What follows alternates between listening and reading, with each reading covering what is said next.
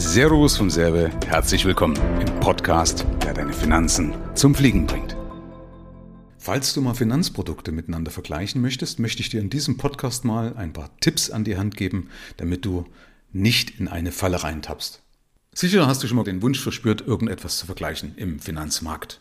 Das heißt, Leute sagen, ich weiß nicht, ob das jetzt vom Preis passt, ob das von der Leistung passt, also vergleiche ich mal. Und ich will dir hier in diesem Podcast mal zurufen, dass wenn man es ehrlich nimmt, dass du es nicht vergleichen kannst als Laie. Also wenn du Laie bist, dann kannst du nicht wirklich vergleichen, weil selbst Profis an manchen Vergleichen scheitern. Um nämlich vergleichen zu können, musst du ja Dinge lesen, also du musst ja einmal alles durchlesen und du musst es verstehen. Das heißt, du musst daraus ableiten können, was das denn ganz genau konkret in deinem Fall bedeutet. Und da ist es so, dass die meisten ja mit einfachsten Finanzfragen sogar schon überfordert sind. Also es gibt eine Umfrage oder eine Studie, dass die Deutschen mit drei von vier ganz einfachen Fragen mehr oder weniger überfordert sind, also nicht richtig daraus ableiten können. Jetzt gehörst du wahrscheinlich zu denen, die meinen Podcast hören, die natürlich gebildeter sind, aber deswegen will ich dir das eben mal zurufen, weil ich glaube, dass du deswegen umso mehr diesen Zuruf hier verstehst, was ich dir damit sagen möchte. Also, ich dir mal ein Beispiel bringen, alleine nur an einer lumberten Kfz-Haftpflichtversicherung. Also sagen wir mal eine Kfz-Haftpflichtversicherung, wo man sagen kann, ist doch eigentlich total egal, weil die schädigt doch sowieso nur andere und wenn die da schlechter zahlen oder wenn da irgendwas sein sollte, was interessiert mich das eigentlich? Und dazu bloß mal zwei Beispiele dass zum Beispiel bei einer Kfz-Haftpflichtversicherung zwei Fallen drin sein können. Zum einen, wenn du keine Eigenschäden abgedeckt hast. Ja, also eine Haftpflichtversicherung, Eigenschäden bedeutet, wenn du zum Beispiel zwei Autos hast, du fährst mit deinem Auto auf das Auto deiner Frau oder auf dein zweites Auto einfach drauf. So. Und das passiert richtig so, dass es richtig knallt und das Auto meinetwegen Totalschaden ist. Ist ja heutzutage, brauchst du ja keinen großen Schaden, reicht ein ganz kleiner Bums und schon bis 2000 Euro los, ja, weil alleine in der Frontschürze, also in deiner Stoßstange oder in einem Stoßfänger, das sind ja Sensoren, die sind sonderlackiert. Also ein kleiner Kratzer bei einem Fahrzeug bist du eigentlich schon über 1000 Euro, ist eigentlich nichts. Das heißt, so ein Eigenschaden, das betrifft übrigens auch, wenn du gegen deine eigene Hausmauer fährst, also gegen alles das, was du besitzt, das sind bei manchen oder ist bei manchen nicht versichert. Das heißt, also man muss jetzt lesen, okay, Eigenschäden sind mit drin oder nicht. Und dann musst du aber ja noch verstehen, was bedeutet das eigentlich? Betrifft mich das überhaupt? Weil wenn du zum Beispiel kein zweites Auto hast und sagen wir mal Mieter von einem Gebäude bist, kann es dir im Endeffekt auch egal sein. Ja, es gibt noch mal ein paar Sonderfälle, aber bloß mal als Beispiel. Also das heißt, man muss ja jeden Part muss man auseinandernehmen und dann abgleichen und sagen, ja, wie weit könnte mich das betreffen? Und da scheitern gute Vermittler dran, weil die dann irgendwann erst nach 20 Jahren draufkommen und sagen, ups, das ist so ein Sonderfall, den hätte ich jetzt eigentlich gebraucht. Aber für den Fall wäre es echt wichtig gewesen. Ja? Zweites Beispiel zur Kfz-Haftpflichtversicherung, also neben diesen Eigenschäden. Wenn du also selber von dir was kaputt machst, ist zum Beispiel eine Rückstufungstabelle. Also Versicherungen stufen beispielsweise immer wieder mal unterschiedlich zurück. Also Versicherung A kann anders zurückstufen als Versicherung B nach einem Schaden. Und dazu müsstest du dir die Rückstufungstabellen anschauen. Das machen halt die meisten nicht. Das heißt, es kann eben sein, dass die eine Versicherung sagt, okay, wenn du einen Schaden hast und du bist meinetwegen bei 20 schadensfreien Jahren, dann stufen wir dich zurück auf 5 und die andere stuft dich nur zurück auf 10. Und selbst dann musst du wieder ableiten, was bedeutet das eigentlich? Und was bedeutet das, wenn ich einen zweiten Schaden habe in dem Kalenderjahr oder im Folgejahr? Meine Frau zum Beispiel hatte, wo sie schwanger war, zwei Schäden, nee, sogar drei Schäden, Entschuldigung, drei Schäden in einem Jahr fabriziert. Ja, wenn du da bei der falschen Versicherung bist, kannst du eigentlich schon aufhören. Kannst das Auto eigentlich nebendran stellen, okay? Also ich war damals schwanger, das ist zu ihrer Verteidigung. Also, äh, nur mal als Beispiel von einer lumberten Kfz-Haftpflichtversicherung. Und ich verstehe natürlich, dass man vergleichen möchte, den Wunsch, weil man ja nicht zu viel bezahlen möchte. Aber das Problem ist, es ist einfach so ein umfassender Markt, dass es dir normalerweise an sich gar nicht gelingt. Das heißt, die Leute versuchen es dann insoweit zu vereinfachen, dass sie zum Beispiel auf einfache Vergleichsprogramme vertrauen oder eben auf Empfehlungen von irgendwelchen externen Anbietern wie Stiftung Finanztest oder wie auch immer ähm, oder sich am Preis orientieren. Ja, und dann vielleicht noch so ein, zwei Parameter mit einfließen lassen und zu sagen, ja, ja, ich habe ja nicht nur nach dem Preis geschaut. Aber vollumfänglich kannst du gar nicht schauen. Ich will dir ein zweites Beispiel geben, mal eine Wohngebäudeversicherung. Bloß als Beispiel, mal eine Falle mal mitgeben. Wenn du zum Beispiel eine Bodenplatte hast, also weiß nicht, ob du weißt, eine Bodenplatte ist ja unten der Betonboden, wo dein Haus drauf steht, also das Fundament, unten die Bodenplatte, wo dann ist dein Keller in der Regel drauf und dann kommt dein Haus.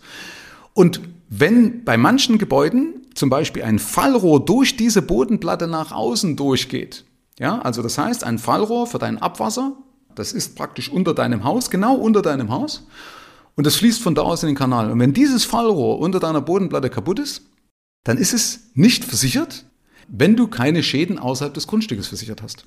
Stell dir vor, ein Rohr genau unter deinem Haus, aber es zählt nicht zum Haus, nicht zu deinem Grundstück, sondern außerhalb des Grundstücks, weil es unterhalb der Bodenplatte ist. Das wissen die meisten nicht. Das wissen selbst Profis nicht, wenn ich sie frage. Und das findest du auch in den Bedingungen nicht. Und selbst wenn du es eben findest, würdest du es nicht verstehen, weil du es nicht daraus ableiten kannst als Laie. Nochmal, wie gesagt, denk mal an deinen Beruf, wenn du auch selbst mal am Bau schaust, was für DIN-Normen, was es für, für Vorschriften alles gibt. Selbst da blicken Profis nicht überall durch, müssen immer wieder und regelmäßig recherchieren und wissen auch nicht, was es denn für eine Konsequenz hat, wenn es mal eintritt oder wenn der Fall mal eintritt, wo du dagegen verstoßen hast. Ja, was passiert dann eigentlich? Und genauso ist es eben bei Versicherungen auch. Machen wir mal ein drittes Beispiel, plus mal private Krankenversicherung. Ja, auch so ein Liebling, was, wo manche Leute sagen, ach, vergleiche ich einfach mal, ja. Du musst ja gucken, nicht nur auf den Preis, sondern logischerweise auch auf das Unternehmen und auf die Leistung und so. Das heißt, du musst die Kennzahlen des Unternehmens lesen und verstehen können. Das heißt, du musst eine Kennzahl insoweit zum Beispiel verstehen, dass du sagst, ja, warte mal, warum war die früher stabil oder warum war die früher nicht stabil? Weil es kann ja sein, dass eine Versicherung, die früher nicht stabil war, aber jetzt besser ist, weil sie genau die Ursache abgestellt hat, was bei den anderen vielleicht noch droht. Oder dass du sagst, naja, wie ist eigentlich so das Leistungsmanagement oder der Umgang mit den Kunden? Ja, wie ist das Leistungsverzeichnis? Gibt es überhaupt ein Leistungsverzeichnis, ein Preis-Leistungsverzeichnis zum Beispiel im Zahnbereich? Was bedeutet das? Weil dazu müsstest du nämlich eigentlich Zahntechniker sein oder Zahnarzt sein, um das verstehen zu können. Ja, oder du müsstest es mit deinem Zahnarzt genau durchsprechen. Selbst alleine nur ein Preis-Leistungsverzeichnis im Zahnbereich, wenn du sowas drin hast, sowas zu verstehen. Äh, deswegen gibt es zum Beispiel Versicherungen, die sagen, wir zahlen 100% von deiner Rechnung, die zahlen aber trotzdem weniger als andere, die sagen, wir haben 50% von deiner Rechnung. Das kann ich jetzt leider hier nicht genau ausführen, das wird zu kompliziert, aber es ist tatsächlich so. Es gibt Versicherer im Zahnbereich, die 100% bezahlen und andere, die 50% bezahlen, zahlen aber am Ende dann doch mehr. Ja, weil die Frage ist, von was das die bezahlen und was sind für Hürden mit eingebaut. Also wie gesagt, Klauseln, es gibt ja gute und schlechte Klauseln. In dem Fall, wie gesagt, musst du halt beides einfach verstehen. Ja, und das geht halt meistens nicht. Oder ein anderes Beispiel zur privaten Krankenversicherung. Was bedeutet ein offener oder geschlossener Hilfsmittelkatalog? Was ist denn gut? Ja, was bedeutet eigentlich die Gebührenordnung? Welche Konsequenz hat das jetzt für Heilpraktiker oder im ambulanten Bereich oder im Zahnbereich oder eben im stationären Bereich? Wann tritt das ein? Wann brauche ich das eigentlich? Brauche ich ein Krankenhaustagegeld? Warum eigentlich oder warum nicht? Das sind alles so Geschichten, wo du voll ins offene Messer laufen kannst, wenn du zu einem Berater kommst, der eben, sagen wir mal, maximal auf den Preisvergleich aus ist und der dich vielleicht dann sogar auch mit Schokolade in den Keller führt. Ja, gerade bei einer Krankenversicherung ja tricky, weil das ist in der Regel eine Ehe fürs Leben.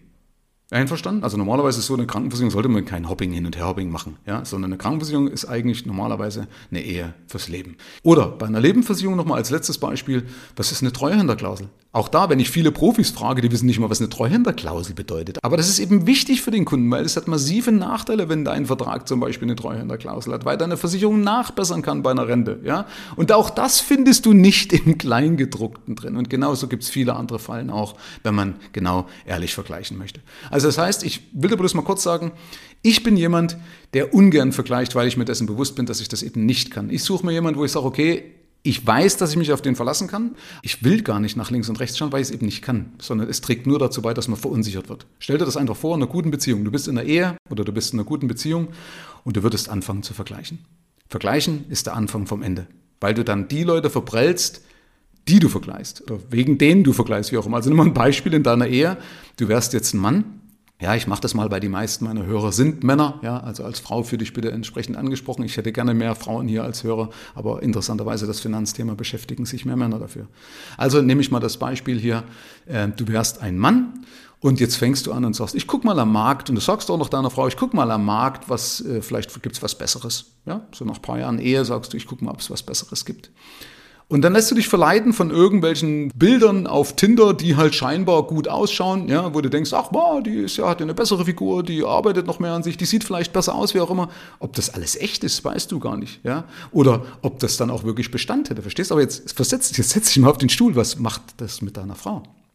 Also jemand, der was auf sich hält, ist natürlich dann raus. Und genauso geht es auch vielen Beratern. Ja, die sagen, also das ist ein Zeichen, dass derjenige oder diejenige mir nicht mehr vertraut, also bin ich raus. Genauso wie gesagt, würde sich dann deine Frau fühlen, wenn du sagst, ich vergleiche mal.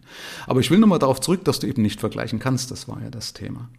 Also du weißt nicht, selbst wenn du dir sicher sein könntest, dass jetzt der neue Partner was Besseres wäre, selbst dann gibt es so viele Variablen, weil du sagst, ich weiß doch gar nicht, wie das sich entwickelt.